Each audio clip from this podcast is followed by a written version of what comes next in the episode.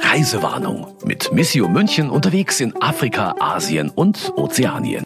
Und da sind wir wieder bei einer neuen Folge von Reisewarnung. Diesmal ist Barbara Brüssler bei mir und mit ihr werde ich über ihre Reise nach Niger sprechen. Hallo und guten Tag. Guten Tag. Auch wir fangen an mit drei Begriffen, die Ihnen zuerst in den Sinn kommen, wenn Sie an Ihre Reise denken. Welche drei Begriffe sind das? Ah, ich würde sagen Licht, Sand, starke Frauen. Das klingt klasse. Es gibt natürlich derzeit eine Reisewarnung, wie für die meisten Länder. Selbst wenn irgendwann diese Reisewarnung wegen Corona aufgehoben sein wird, ist es wahrscheinlich immer noch nicht besonders empfehlenswert, als Tourist nach Niger zu fahren. Warum, darüber reden wir gleich natürlich noch ganz ausführlich. Aber Sie waren dort, haben viel gesehen und können sagen, warum es sich doch lohnen würde, dieses Land zu besuchen. Ja, das ist ein ganz großartiges Land. Das ist ein wunderschönes Land. Das Licht, das sich auf den ockerfarbenen Lehmhäusern bricht. Die Menschen, die unglaublich gastfreundlich sind, die einen willkommen heißen. Das ist eine wahnsinnige Pracht, die man erstmal von hier aus gar nicht so vermuten würde. Und der Sand, der dieses Land durchweht, ist eine einzigartige Erfahrung. Ich würde es jedem wünschen und ich würde es vor allem auch dem Land wünschen, dass irgendwann auch wirklich wieder Touristen kommen können. Agadez war ja einmal die Perle der Sahara. Das ist lange her. Im Augenblick gehen da Flüchtlinge durch und die ganze Problematik hat sich entfaltet. Aber ich wünsche es dem Land von Herzen, dass wir irgendwann alle mal gerne wieder sagen, wir fahren in den Niger, weil das so unglaublich schön und spannend ist. Aber wir reden heute vor allem über Frauenpower dort und über zwei friedliche Religionen. Das sind unsere Themen diesmal. Reisewarnung heißt unser Podcast und für Niger gibt es da so einige Dinge auf der Homepage des Auswärtigen Amtes, die klingen nicht sehr vertrauenerweckend ich zitiere mal, es besteht ein teils hohes Risiko von Entführungen, Gewaltkriminalität und mancherorts auch Terroranschlägen. Westliche Staatsangehörige sind bevorzugte Entführungsopfer dschihadistischer Terrorgruppen und krimineller Banden und werden gezielt ausgespäht. Kommt das tatsächlich so oft vor? Also wie haben Sie das erlebt? So oft kommt das vielleicht glücklicherweise nicht vor. Allerdings kommt das immer wieder mal vor und man weiß eben nie, wann das vorkommt. Das ist das Problem. Die Warnungen sind auch durchaus berechtigt. Das funktioniert dann so, da gibt es lange Straßen, wenn man sich da per Auto bewegt, dann ähm, wissen das andere schon vorher. Die verständigen sich per Mobiltelefon. Das geht heutzutage ganz schnell bauen vielleicht eine Straßenbarrikade auf, fangen dann das Auto ab und schon ist es geschehen. Zuletzt hatten wir diesen schrecklichen Fall jetzt, äh, wo dieser französische Konvoi überfallen wurde und die Leute ja auch erschossen wurden. Wann war das? Ungefähr? Im August war das. Und das ist eine Strecke in der Region Tillaberi, die ist auch äh, dafür bekannt, dass sie unsicher ist.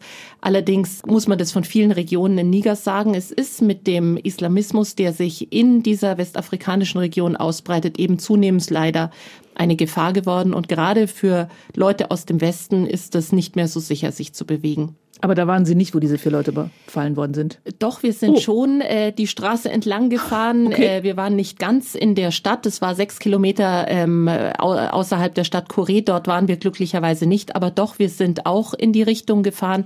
Und als ich die Nachrichten gelesen habe, habe ich schon noch mal dran gedacht. Für uns war das ja auch immer eine ganz persönliche Entscheidung. Machen wir das jetzt oder machen wir das nicht? Mir wäre bei Missio auch niemand böse gewesen, wenn ich gesagt hätte, das ging so nicht. Darum hat es für mich bedeutet, ich muss immer überlegen, können wir das jetzt machen? Was sagen unsere Partner dort? Wir sind ja nicht allein unterwegs. Wir haben Leute an der Seite, die uns da raten, die dann auch sagen, das geht jetzt oder das geht jetzt nicht. Aber letztendlich muss man immer hoffen, dass es gut geht und es ist auch eine Entscheidung, die man dann irgendwie trägt. Aber ich meine, wenn man das jetzt so im Nachhinein hört, jetzt im August, Sie waren Anfang des Jahres da auf dieser Straße oder zumindest ziemlich nah dran. Wie geht's Ihnen? Ja, da kommt man schon noch mal ins Grübeln. Das war ja auch so ein Moment. Wir hatten an sich geplant, dass wir eine große Strecke, nämlich die von der Hauptstadt Niamey in die drittgrößte Stadt des Landes, Maradi, mit dem Flugzeug zurücklegen. Und das hatte uns auch jeder geraten. Generell wird gesagt, sowas soll man nicht mit dem Auto machen. Und dann ist genau das eingetreten, was alle Nigerer sowieso kennen und was für die eben Alltag ist. An dem Tag, wo unsere kleine Maschine abheben sollte, das sind so Maschinen des World Food Programs, das sind jetzt keine Standardflüge, die da fliegen, aber Da ging das eben nicht. Da war ein Sandsturm, man hat die Hand vor den Augen nicht gesehen. Das war wirklich beeindruckend, hieß aber auch, wir saßen am Flughafen und haben auf Infos gewartet und nach vielen, vielen Stunden des Wartens hieß es, nee, mit eurer Maschine wird das nichts mehr. Und dann hat es für den Fotografen und mich eben bedeutet, wir haben jetzt die Entscheidung. Entweder wir bleiben hier in der Hauptstadt und haben für diese ganze Reisedauer nicht wirklich genug zu tun und werden heimkommen und sagen, das und das hat nicht geklappt und wir haben die Fotos nicht, wir haben die Infos nicht, wir haben die Filme nicht. Gibt Ärger. Das, ja, Ärger gibt's nicht. Vielleicht, aber. ich glaube nicht, dass es Ärger gegeben hätte. Aber man ärgert sich selbst. Aber ich hätte mich, ja. Und es war letztendlich, es ist ja, wir wissen ja, wenn man so eine Reise macht, man lässt sich auf was ein und wir haben dann entschieden, wir machen das jetzt, wir fahren jetzt mit dem Auto. Ganz glücklich war da niemand drüber, aber letztendlich fahren auch die Einheimischen mit dem Auto. Und das ist eben so dort. Und wir haben das dann gemacht. Es waren 660 Kilometer, zwölf Stunden Fahrt. Und da muss man auch mal aussteigen. Da geht man hinter einem Busch auch mal aufs Klo. Da denkt man auch dran, oh je, hoffentlich passiert jetzt da nichts. Aber wir sind durchgekommen. Der Fahrer hat immer mal wieder eine Zigarette geraucht. Und der war wahrscheinlich auch heilfroh, als er uns zwei Weißen da endlich abgesetzt hatte und seine gefährliche Fracht, die auch für ihn gefährlich ja, ist, eben. da abgeliefert hatte. Und das ging gut. Ich meine, wenn man das dann so weiterliest in dieser Reisewarnung, Ausländer dürfen dort nur mit bewaffneter Eskorte reisen. Dies gilt auch für Entwicklungs- und Hilfsorganisationen, zu denen Sie ja gehören. Lassen Sie sich bei Bewegungen in der Hauptstadt Niamey von einem vertrauenswürdigen und ortskundigen Führer begleiten. Also einfach mal abends auf ein Bier gehen, äh, geht wahrscheinlich auch nicht. Achten Sie unbedingt auf eine robuste Sicherheitsbegleitung und lassen Sie sich mit bewaffneter Eskorte begleiten, gegebenenfalls auch dort, wo es nicht verpflichtend vorgeschrieben ist. Also zweimal bewaffnete Eskorte innerhalb von einem Absatz in, in den Reisewarnungen des Autos. Ja. Ja, also wie gesagt, das steht ja da auch drin. Ja, es gibt so bestimmte Bereiche des Landes, da ist eine bewaffnete Eskorte sicher wichtig und richtig. Aber andererseits, es gibt trotzdem 23 Millionen Menschen in Niger, die leben auch und ähm, es gibt auch nach wie vor noch Ausländer dort und man kann sich schon noch fortbewegen. Es besteht eben ein Risiko. Sicherheitsmann wurde uns auch zur Seite gestellt. Wir hatten da einen netten Herrn, der hatte auch eine Schusswaffe dabei und der hat uns von der Hauptstadt Niamey an alle möglichen Orte eben begleitet und ist auch dem Fotografen immer auf Schritt und Tritt gefolgt. Das hat dann auch teilweise so ein bisschen bizarre Szenen gegeben, weil der Fotograf, es ist eben Eigenschaft von Fotografen, sich unbemerkt an bestimmte Situationen heranschleichen zu wollen, um den richtigen Moment einzufangen. Und das geht eben schlechter, wenn jemand mit Schusswaffe da mitgeht. Ja, insofern war da keiner von beiden richtig glücklich, aber die haben dann schon geschafft, zu koexistieren und die Reise gemeinsam zu absolvieren. Und wir haben auch tolle Bilder und gute ja, Filme mitgebracht. Es hat dann funktioniert. Reportagen. Ja, es ist alles mit heimgekommen, aber das waren eben die Gegebenheiten.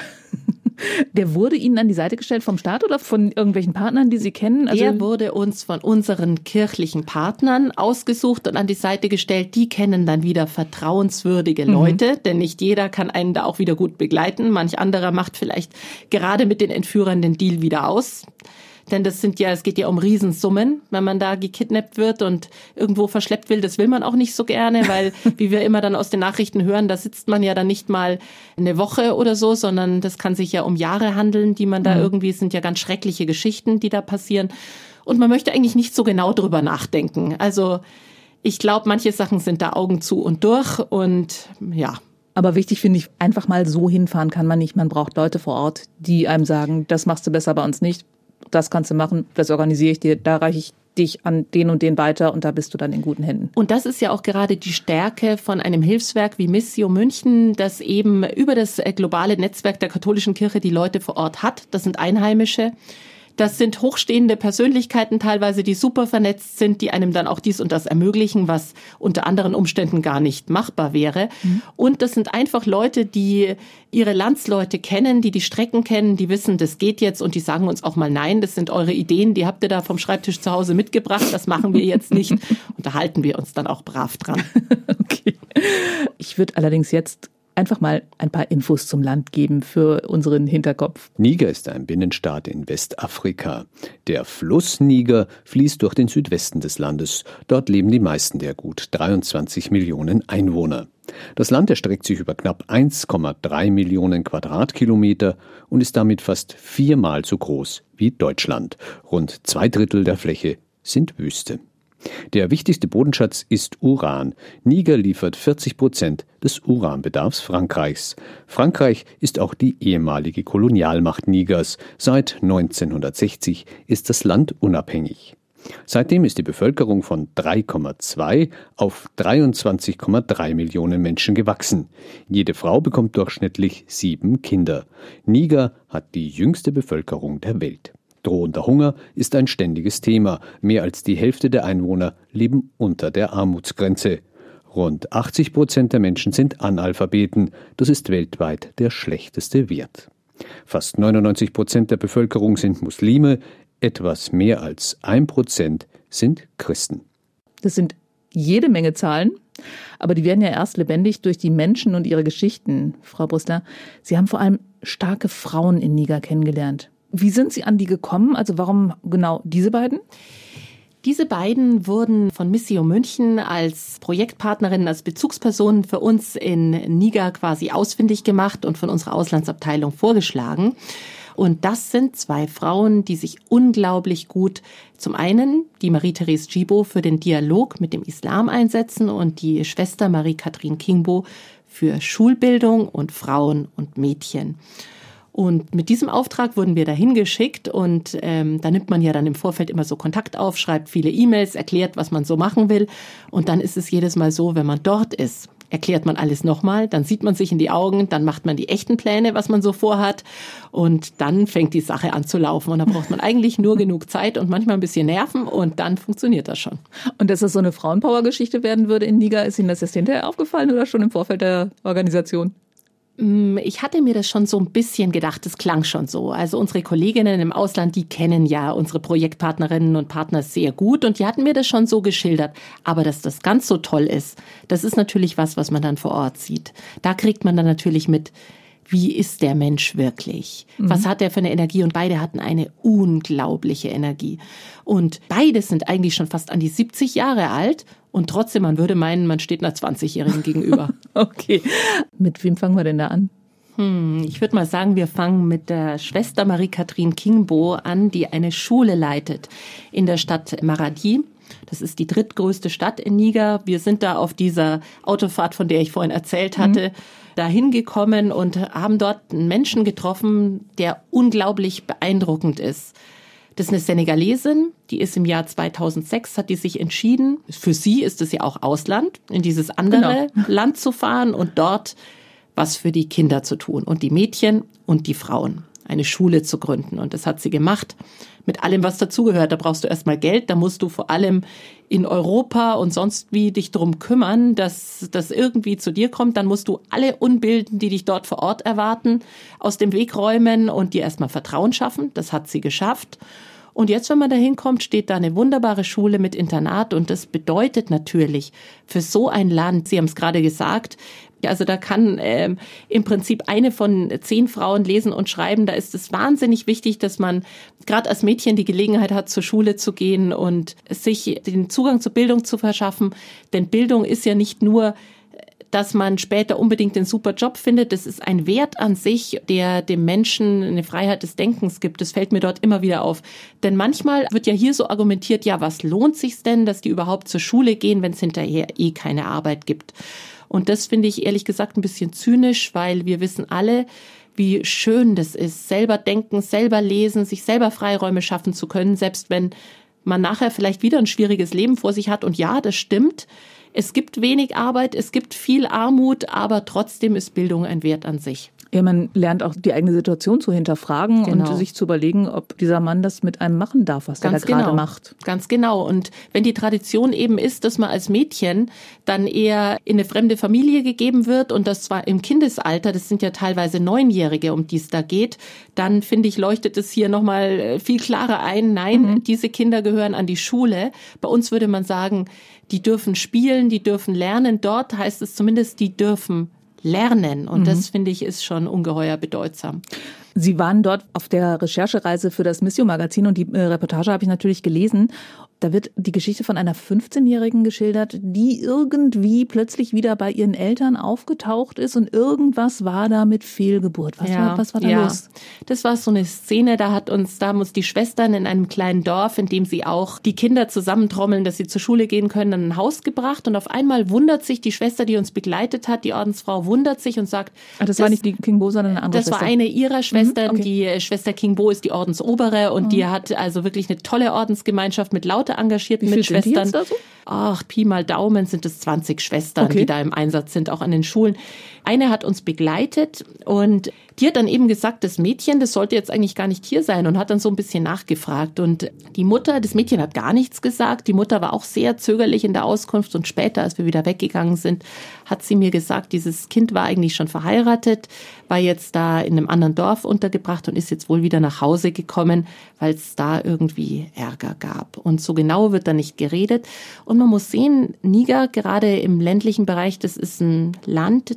Wenn ich ein Mädchen weggehe, geht es drum dass das was zu essen hat. Das war auch so eine Aussage. Ich habe dann dieser Frau eine Frage gestellt. Ich habe gefragt, die ist dort verheiratet im anderen Dorf. Ist sie denn glücklich? Und da hat man gemerkt, das ist keine Kategorie. Wie mhm. wir, wir wollen, dass unsere Kinder glücklich sind. Und sie hat zu mir gesagt, und da hat sie mir auch ein bisschen den Spiegel vorgehalten, hat sie gesagt, ja, sie hat zu essen, sie hat zu trinken, dann nehme ich an, dass sie glücklich ist. Okay. Das ist für uns natürlich hart, sowas ja. zu hören. Aber das ist Realität. Und die wollte mir sagen, frag nicht so blöd. Das sind bei uns die Realitäten.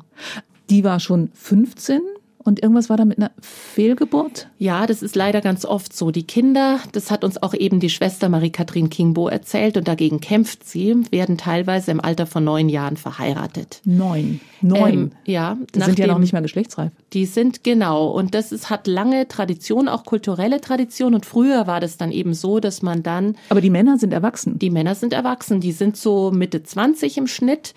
Und früher war das so, da hat man so ein Kind dann in die Familie der Schwiegermutter gegeben und dort wurde eigentlich gewartet, bis das Kind größer ist. Das Kind hat dann mitgeholfen im Haushalt, war eine Unterstützung und bis es quasi zur Heirat kam, da war das Kind jugendlich und heute, weil islamistische Bewegungen stärkeren Einzug halten in Niger, geschieht's halt auch öfter, wurde uns erzählt, dass jüngere Mädchen sogar zur Heirat gezwungen werden. Und je jünger die Kinder sind, die dann eben ein Kind bekommen, desto häufiger kommt es eben zu schlechten Schwangerschaftsverläufen. Eigentlich das Becken eines Kindes ist nicht darauf eingerichtet, selber wieder ein Kind zu bekommen. Also es sind für uns aus unserer Sicht unerträgliche Geschichten, die da stattfinden.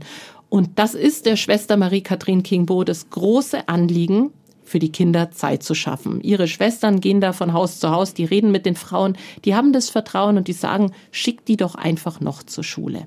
Kriegen die in der Schule was zu essen? Ja, die kriegen Mittagessen warmes und Niger ist auch so ein Land, in dem eigentlich die Menschen froh sind, wenn sie einmal am Tag richtig essen. Und Aber das kannst du dann wahrscheinlich auch tatsächlich einfach nochmal um Jahr rausschieben, weil die Kinder ja dann Ganz genau. Jeden Tag was zu essen Weil die haben. eigentlich versorgt sind und das Schulgeld, die Schwestern verlangen Schulgeld, das haben sie absichtlich, wird das so niedrig angesetzt, dass jede Familie sich das leisten kann.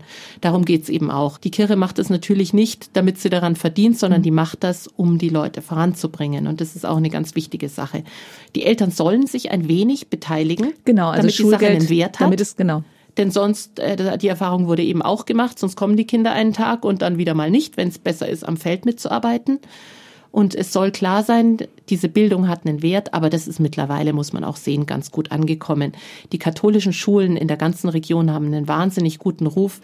Viele wichtige Leute haben sie, viele Politiker, viele einflussreiche Wirtschaftsleute haben die durchlaufen. Also wer sein Kind dorthin schickt, der weiß schon, da geht's ihm gut, da kommt's voran. Das kann man ganz eindeutig so sagen. Darum ist es, glaube ich, auch für die Christen, die ja, eine, Sie haben es vorher gesagt, eine ganz kleine Minderheit dort sind, ist es eine gute Sache, weil das auch sagt, ihr bringt uns die Bildung, ihr bringt uns die Schule, das hilft uns.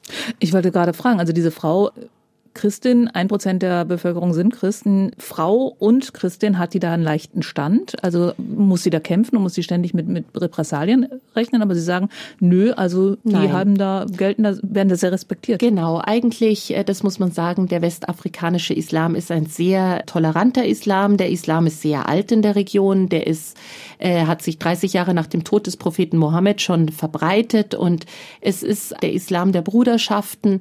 Es ist eine sehr tolerante, gastfreundliche Gesellschaft und das hat eine lange, lange Tradition. Wir haben äh, zu einem Zeitpunkt äh, den Sultan von Gobir getroffen und waren mit dem zu einer Unterredung und der hat uns eben gesagt, sein Großvater war Mufti, damals als die ersten Missionare kamen und der hat die aufgenommen unter seinen Schutz gestellt als Männer und Frauen Gottes. Es ist eine große, auch seitens des Islam eine große Wertschätzung der Christen. Es ist ein gutes Miteinander. Wir haben nur momentan, und das ist seit ungefähr zehn Jahren verstärkt der Fall, das Phänomen, dass islamistische Strömungen dass die verstärkt Einzug halten. Und damit kommt eine ganz andere Denkweise rein. Da gibt es dann auch Hassprediger, die eine ganz andere Auslegung dieser Religion haben. Und das ist eben ein, das hat damit auch dann zu tun, dass es zu solchen islamistischen Überfällen kommt. Findet einen guten Nährboden in einem extrem armen Land, in dem es für die jungen Leute keine Arbeit und keine Perspektiven gibt. In einem Land, Sie hatten es vorher genannt, in dem Bodenschätze eigentlich einen Reichtum für die Bevölkerung versprechen würden und trotzdem aufgrund der wirtschaftlichen Zusammenhänge in unserer globalisierten Welt und wahrscheinlich auch aufgrund bestimmter Korruption ähm, dann halt bei den Leuten nie ankommen. Sie haben gerade so in so einem Nebensatz gesagt, Sie haben da den Sultan getroffen. Das klingt so ein bisschen wie Tausend und eine Nacht. War das dort ja. auch oder wo haben Sie den getroffen? Und wie ähm, kommt man an einen Sultan? Ja, wie kommt man an einen Sultan? Und tatsächlich war das auch für uns. Solche Dinge sind ja auch nicht alltäglich. Da kommt man hin, weil äh, der Bischof von Maradi, Ambroise Vedraogo, der zu der Zeit, als wir da waren, nicht im Land war, denn da war in Burkina Faso eine äh, Zusammenkunft der Bischöfe. Der hatte uns das ermöglicht. Er ist für ihn auch das Miteinander Miteinander mit der islamischen Gemeinschaft sehr wichtig und er hat natürlich zu den hohen Würdenträgern einen guten und stabilen Draht. Und da hat uns dann der Generalvikar der Diözese Maradi mit hinbegleitet und zwei weitere Priester und hat uns dieses Treffen mit dem Sultan eben möglich gemacht. Das war für mich auch eine sehr eindrucksvolle Sache und da hat uns auch niemand darauf vorbereitet auf die Situation, die uns da traf. Da kamen wir nämlich rein und da standen um den Sultan herum ein paar Herren in weiten Kaftanen und als es dann zu diesen breiten, wunderschönen, im arabischen Raum auch üblichen Sesseln ging, dieser, dieses Couch-Arrangement, auf dem man dann sitzt zu solchen Unterredungen, da traten diese Begleitherren des Sultans vor ihn hin und haben alle ihre weiten Kaftane gelüftet, dass uns auf einmal der Blick auf den Sultan unmöglich war. Also die haben sich so ausgebreitet, die haben sich wie? ausgebreitet, davor aufgestellt. Weil gelüftet und wir, klang jetzt haben dann, so. wir haben uns auch gefragt, was ist da los? Und dann traten die wieder zur Seite und der Sultan saß in seinem Sessel. So, und später wurde uns gesagt, das ist Tradition. Man darf als Besucher nicht sehen, wie der Sultan sich setzt. Man soll als Besucher sehen, wie der Sultan sitzt. Und dann wurden uns äh, les Sucreries, heißt es dann auf Französisch, äh, die Süßigkeiten, das war Coca-Cola, so Fanta geil. und so weiter angeboten. Okay. Das ist in der Hitze des Niger immer eine ganz angenehme Sache, ein kleiner Zuckerschock. Das da, äh, daran schlürft man dann erstmal ein bisschen und dann ging es eben ins Gespräch. Und da hat uns eben der Sultan erzählt, die Historie eben dieses Miteinanders von Christen und Muslimen. Und das ist eben eine Sache, man muss ganz eindeutig sagen, die Christen dort, diese kleine Minderheit, sind auch darauf angewiesen, dass dieses Miteinander so ist. Und natürlich sind beide Seiten daran interessiert, denn der Staat Niger hat eine säkulare Verfassung. Alle Minderheiten sind geschützt. Man will miteinander in Frieden leben. Der Sultan, welche Stellung hat er im Land? Der Sultan ist eine Art äh, lokaler Chef. Es gibt mhm. eine Chefferie traditionell, die findet man dort auch ähm, in den Dörfern. Das ist auch ganz klassisch, wenn man in ein westafrikanisches Dorf fährt, dann geht man erstmal zum Dorfchef. Man geht da nicht hinein und spaziert rum und redet mit dem und dem, sondern wenn man, normalerweise wird man ja auch begleitet, dann geht man mhm. zunächst zum Dorfchef, stellt sich vor, sagt, wir sind die und die und da kommt so ein kleines Geplauder und dann hat man sozusagen die offizielle Erlaubnis, sich da frei bewegen zu dürfen.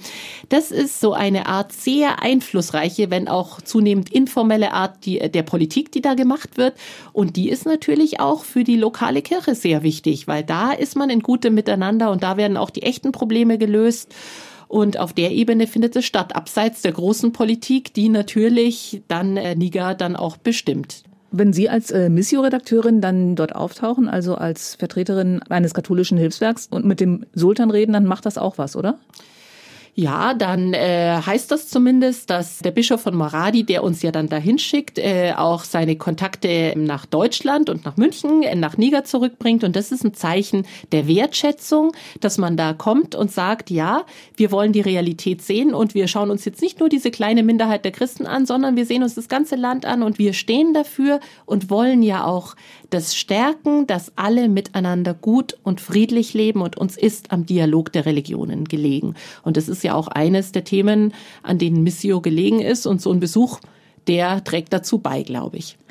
Dazu fällt mir ein, in Ihrer Reportage habe ich gelesen, dass es da eben ein neunjähriges Kind bei dieser Schwester gibt. Das ist die Enkelin des Onkels des Sultans? Ja, ja, die Familienbande sind immer schwer. Man muss da aufpassen, dass man keine Fehler macht. Aber das zeigt das, worüber wir vorhin auch schon gesprochen hatten, diese große Wertschätzung der Schulen dort. Ja, vielleicht kann man auch noch erzählen, der Sultan selber hat einen Bruder, der evangelisch ist. Okay. Der war da mit dabei. Also in den Familien ist man teilweise gemischt religiös. Aha. Einer ist Muslim, einer ist Christ. Eine Muslima kann einen Christ heiraten und andersrum, was ja im ganz streng ausgelegten Islam ja gar nicht möglich ist. Da muss man dann, äh, wenn man Christin ist, konvertieren, aber das ist dort alles, die Familien sind gemischt und der eigene Bruder saß mit dabei und war eben ein Pastor. Und wie gesagt, Sie haben es gerade angesprochen, die Enkelin wird auch auf die Schule geschickt. Die haben wir ja auch dort getroffen, kleines Mädchen, das ähm, eben ganz froh ist, dass sie dort bei den Schwestern ist. Und wir haben auch die Stimmung in der Schule wahrgenommen. Das merkt man ja. Wir sind zwar nur so kurz zu Besuch und ich kann nicht für mich beanspruchen, dass ich da die allervertieftesten Einblicke bekomme, aber man spürt so ein bisschen. Ist mhm. es da lustig für die Kinder oder ich, ich habe selber Kinder, ich merke dann auch, wie reagieren Kinder. Und ich hatte das Gefühl, das ist eine Schule, da würden sogar meine eigenen Kinder ganz gerne mitgehen. Also das ist schön dort. Die Kinder mhm. haben gelacht, die hatten miteinander ein gutes Verhältnis und da merkst du schon, das ist ein guter Ort. Mhm. Also ob die Angst haben, merkt ob man, glaube ich, einfach. Haben, ob das sehr sind. streng ist. Nein, das war eine richtige Schulatmosphäre. Das sind Neunjährige, wie sie überall auf mhm. der Welt sind und das gönnt man ihnen ja von Herzen. Warum sollen die heiraten und ja. äh, also genau. gerade wenn man eigene Kinder hat und sich denkt, wenn man eigene neun, hat mit neun, neun drittes unsere Schuljahr. kleine Tochter ist jetzt zwölf, auch mit zwölf ja. soll die nicht heiraten und unsere 14-jährige soll auch nicht heiraten. Nein, die sollen zur Schule gehen. Und diese Schwester will denen möglichst viel Bildung mitgeben und die wird auch zitiert im Mission Magazin, das finde ich ganz interessant. Ähm, ähm, ähm, ähm wo habe ich es jetzt? Ohne die afrikanische Frau kann sich Afrika nicht entwickeln. Also die sieht das Ganze auch als politischen Faktor, wenn ich das richtig verstehe. Ja, und die hat es auch von Anfang an so eingefädelt, weil die ist ja in die Dörfer gegangen und das hat sie uns auch berichtet, wie das war.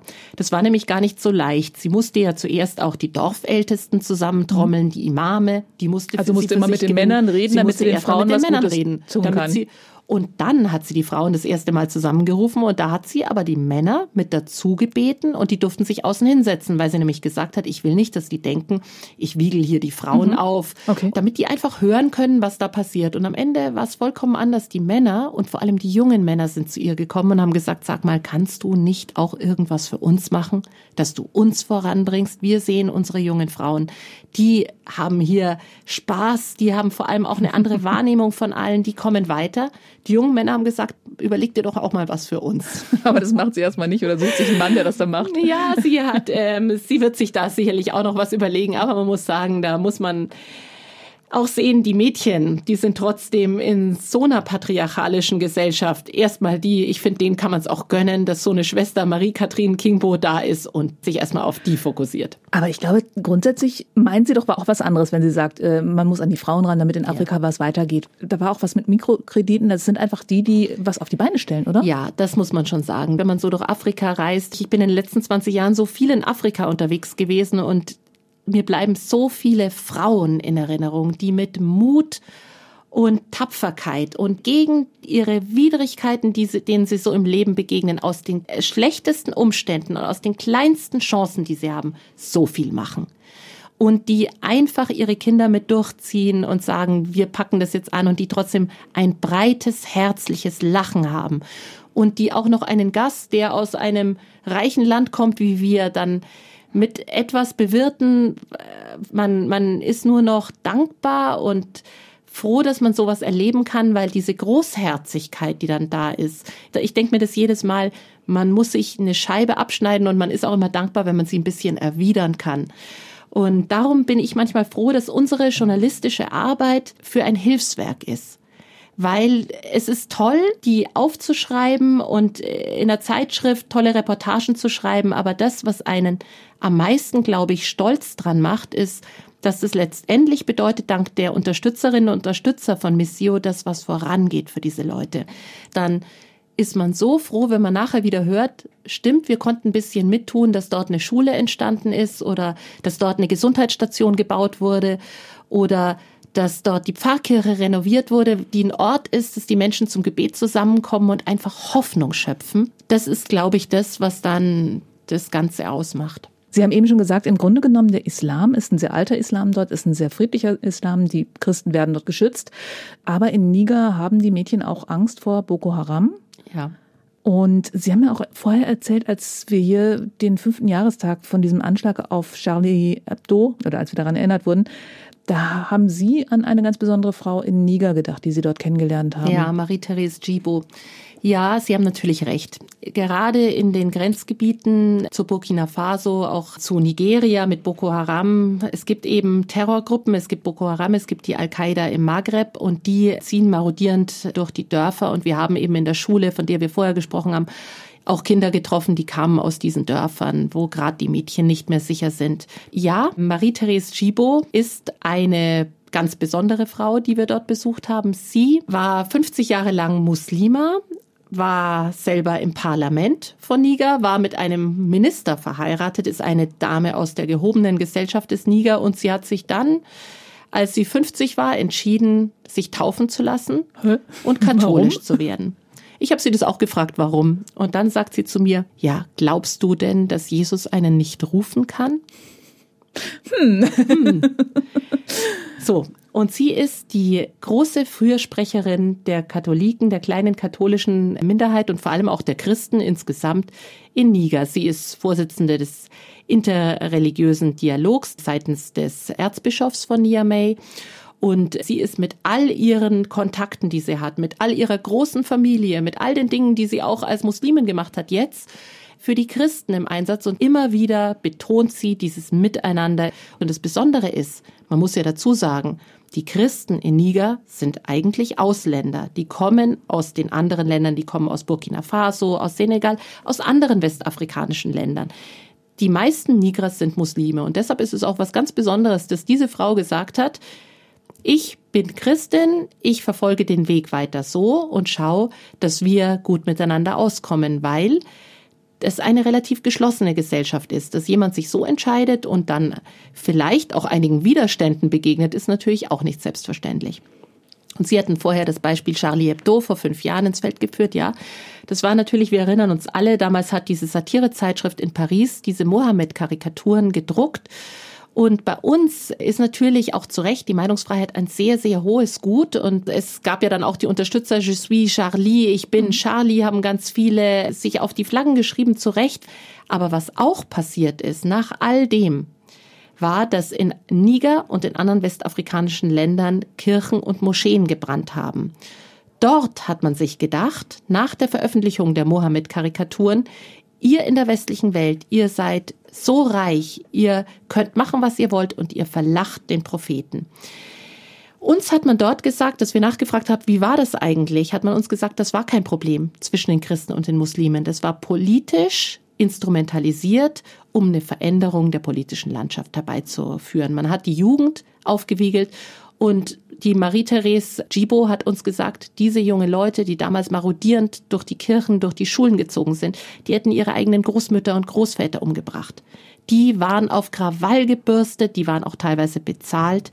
Dennoch war das eine erschreckende Situation und man hat uns gesagt, es hat bis heute das Land in einer gewissen Unsicherheit gelassen. Vor allem auch die Christen, dass man weiß, wenn so etwas passiert, jederzeit kann der Mob wieder auf die Straße gehen, Gewalt kann wieder explodieren. Das ist da als Phänomen. Und diese Frau hat tatsächlich geschafft, da irgendwie für Ruhe zu sorgen. Die hat Ja. sich an die, direkt an die Leute gewandt. Die ist Und zwar übers wirklich- Fernsehen. Ah, okay. Die sind ins Fernsehen gegangen. Dieser Kreis, der aus hohen islamischen Würdenträgern besteht und wo eben auch die Marie-Therese Gibo drin ist, die haben vor laufender Kamera gesprochen damals und gesagt, beruhigt euch. Wir haben immer friedlich gelebt. Wir sind Nigra. Wir gehören alle zusammen. Lasst euch nicht aufhetzen. Lasst euch nicht trennen. Und es hat gewirkt. Das wurde beigelegt und sie haben uns erzählt, es gab auch wirklich berührende Momente. Es waren sogar junge Leute, die vorher von Sinnen waren und Dinge kaputt gemacht haben, die kamen an, die haben sich unter Tränen entschuldigt und die haben wieder aufgeräumt. Natürlich war es äh, schrecklich, aber immerhin, es konnte irgendwie wieder ein bisschen was gekittet werden. Mm, Genau, es ist dann zumindest so ein Zeichen, dass es Ganz genau. jetzt in eine andere dass Richtung es in eine soll. andere Richtung geht. Und das war ja das Wichtigste, um überhaupt weiterleben zu können. Warum hatten Sie die ursprünglich besucht? Was war das Reportagethema, das Sie da geplant haben? Ja, das ging tatsächlich um den Dialog der Religionen. Es ging darum, wie ist es möglich, dass angesichts solcher Entwicklungen, dass angesichts von Terroranschlägen, dass angesichts von vielen Ausländern, die das Land verlassen und von, äh, von solchen Ereignissen, wie wir gerade besprochen haben, ein Zusammenleben weiterhin geht. Und das ist eben eine Frau, die dafür steht. Und sie wäre auch unser Gast gewesen im Monat der Weltmission. Im Oktober ist es ja so, dass Missio Gäste aus der Region, die es in den Blick nimmt, auch nach München, nach Bayern vor allem und in die Pfalz, wo wir ja tätig sind, ähm, einlädt. Und die sind dann hier und gehen in persönlichen Austausch mit den Menschen hier. Mhm, die und berichten sind- einfach in- in verschiedenen Vereinen, In, in- Vereinen, die gehen ins eben auch zu Medien, die machen Veranstaltungen, teilweise politischer Natur, die gehen in die Schulen, die machen alle möglichen Sachen. Das ist toll, weil man aus Ecken der Welt dann jemanden zu sehen bekommt, den man normalerweise nicht sieht. Man kann ganz persönlich, das ist, hat ja nochmal eine ganz andere äh, Bedeutung, sowas machen. Und dieses Jahr sind wir traurig. Ist alles anders, Ähm, ja. Ist alles anders, für jeden ist alles anders. Und äh, deswegen sind wir sehr froh, dass Bischof Jonas Dembele aus Mali da ist. Aber leider hat es auch bedeutet, dass die anderen Gäste, eben auch Marie-Therese Gibo, dieses Mal nicht persönlich kommen kann. Und darüber bin ich auch traurig, weil die hat mich einige Tage lang gemeinsam mit dem Fotografen begleitet dort, hat uns ganz vielen Leuten vorgestellt, hat uns zu ihrer Familie gebracht in ihren Geburtsdorf und hat uns ihrem Cousin vorgestellt. Wir haben da so ein kleines Haus betreten und die Ehefrau des Cousins lag da gerade äh, krank auf so einer Pritsche. Wir kamen also in die persönlichsten Umstände und konnten hören, wie ist es hier, worum geht's?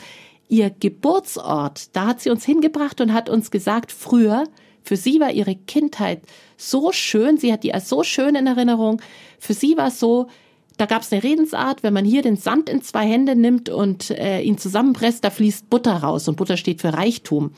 Sie wollte uns zeigen, wie schön das ist. Und das war auch in dieser nigerischen Weise von einer besonderen Schönheit.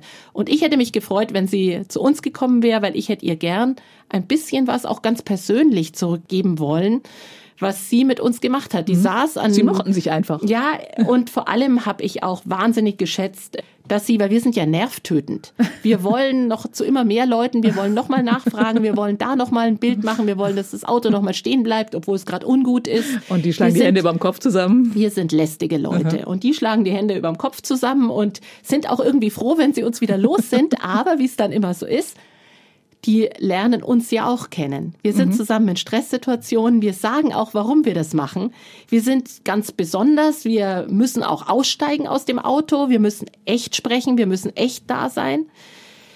Ja, und das ist anstrengend, aber irgendwie kommt man auch zusammen. Und wenn man dann abends am Nigerfluss, Sie hatten gerade vorher geschildert, da fließt der wunderbare Niger entlang, sitzt und man kann dann eben doch eine Cola trinken oder auch ein Bier, das ist alles möglich, dann sitzt man da und dann erzählt man sich auch ein bisschen privat. Da hat sie uns auch einige Geschichten aus ihrem Leben erzählt und so hätte ich mich sehr gefreut, aber dieses Mal wird es nicht so sein. Aber ja, vielleicht. Äh, Wir sind ja in Partnerschaft über Missio und auch unser Missio-Präsident hat schon gesagt, na ja, wenn sie diesmal nicht kommen, vielleicht kann man sie ja im Laufe des nächsten Jahres nochmal einladen und irgendwie kommen sie dann, weil das sind schon Menschen, die viel zu sagen haben und die uns auch Mut geben können, weil in viel schlimmeren Lebenslagen, in denen man ist, geht das Leben auch mit einem Lachen weiter und einem guten Herzen und nicht jeder Tag ist schlimm und schrecklich und es kann auch hier wieder Mut machen, weil wir ja manchmal denken, oh je, gerade Corona,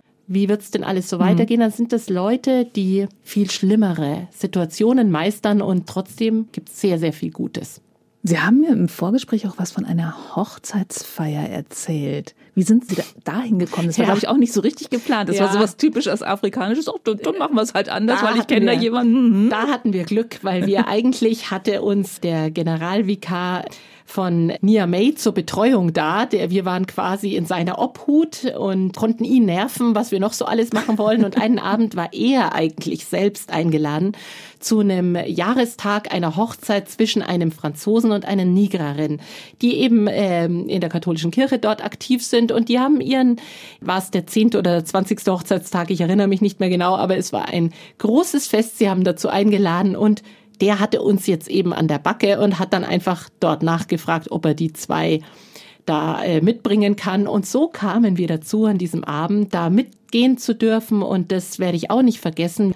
Diese ganze Gesellschaft saß an Tischen, die in den sandigen Boden gestellt waren. Wir waren abgegrenzt von den anderen Häusern durch eine ganz hohe Mauer. Der Mond hat geschienen. Es war so eine Sternennacht, wie du sie am Übergang zur Sahara eben findest. Es war unglaublich schön und da saß ein Tuareg mit dabei mit dieser Wahnsinnskopfbedeckung.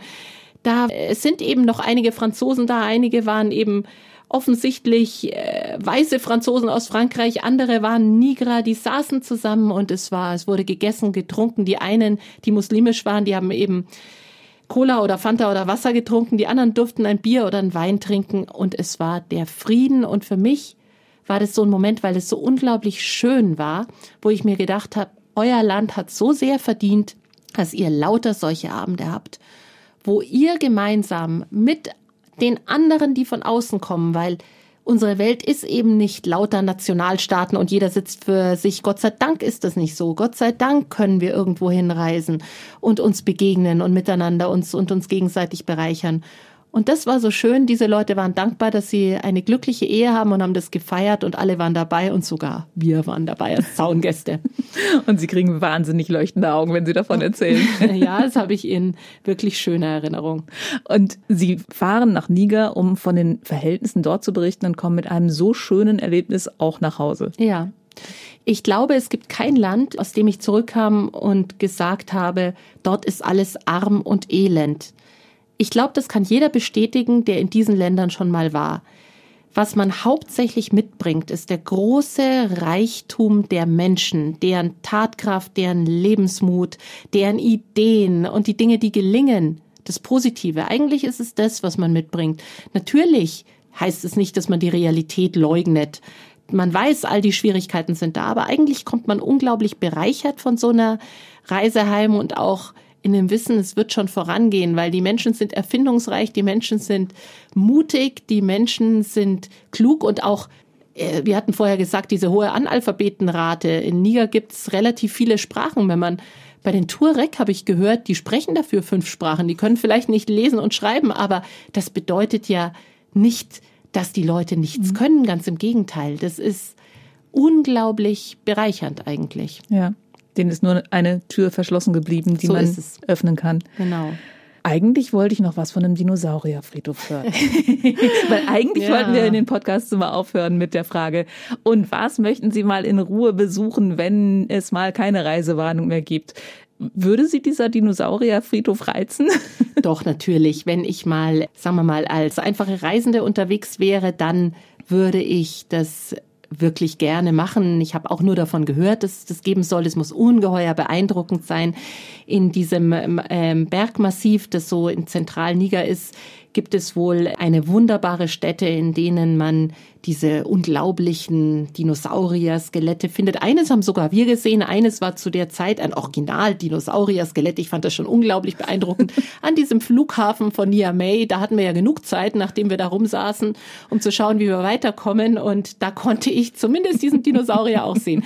Ich, ich bin immer dankbar für alles, was so möglich ist. Und ja, vor allem, vor allem würde ich diesem Land wünschen und allen diesen Ländern in der Region, die so unglaublich reich sind, dass sie von ihrem Reichtum irgendwie selber profitieren können und dass ihre Leute rumfahren und sagen, das sind unsere Dinosaurier, die können wir uns jetzt auch noch anschauen. Und zwar als Reisende, so wie wir das können, wenn wir nach Venedig fahren. Das wünsche ich den Nigrern am allermeisten. Barbara Busler war in Niger und hat uns davon erzählt in dieser zweiten Folge von Reisewarnung. Im November hören wir uns wieder, genauer am 5. November. Und dann wird Antje Pöhner hier sein, auch Missio-Redakteurin. Und die war auf den Philippinen. Ich bin sehr gespannt. Bis dahin machen Sie es gut, Ihre Brigitte Strauß. Das war Reisewarnung mit Missio München unterwegs in Afrika, Asien und Ozeanien. Ein Podcast von Missio München, produziert vom katholischen Medienhaus St. Michaelsbund.